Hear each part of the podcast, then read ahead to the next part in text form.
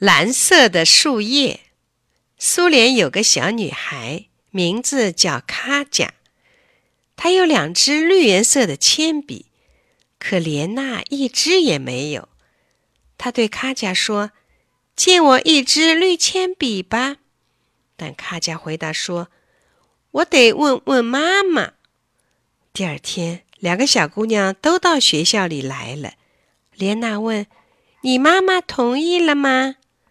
卡贾停了一下，才说：“妈妈倒是同意了，可我还没有问过哥哥呢。”莲娜说：“没关系，再问问你哥哥吧。”又过了一天，卡贾来了。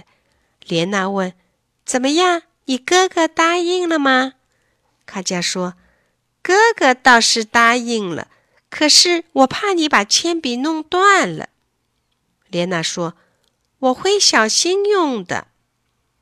卡贾看着莲娜说：“小心些，不要太使劲儿，不要削，不要放到嘴里，不要用的太多啊。”莲娜说：“我只要把图画的树叶涂点绿颜色就够了。”卡贾说：“这可多啦！”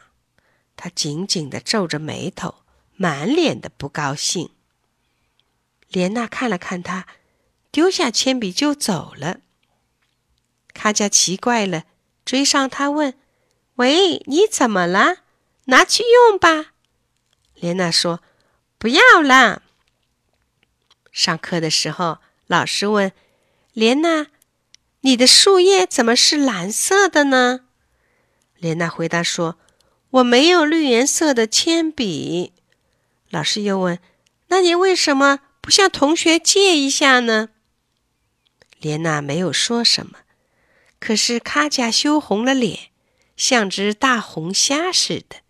他对老师说：“我给他了，可是他不要。”老师看了看他们，说：“要好好的给，别人才肯接受呢。”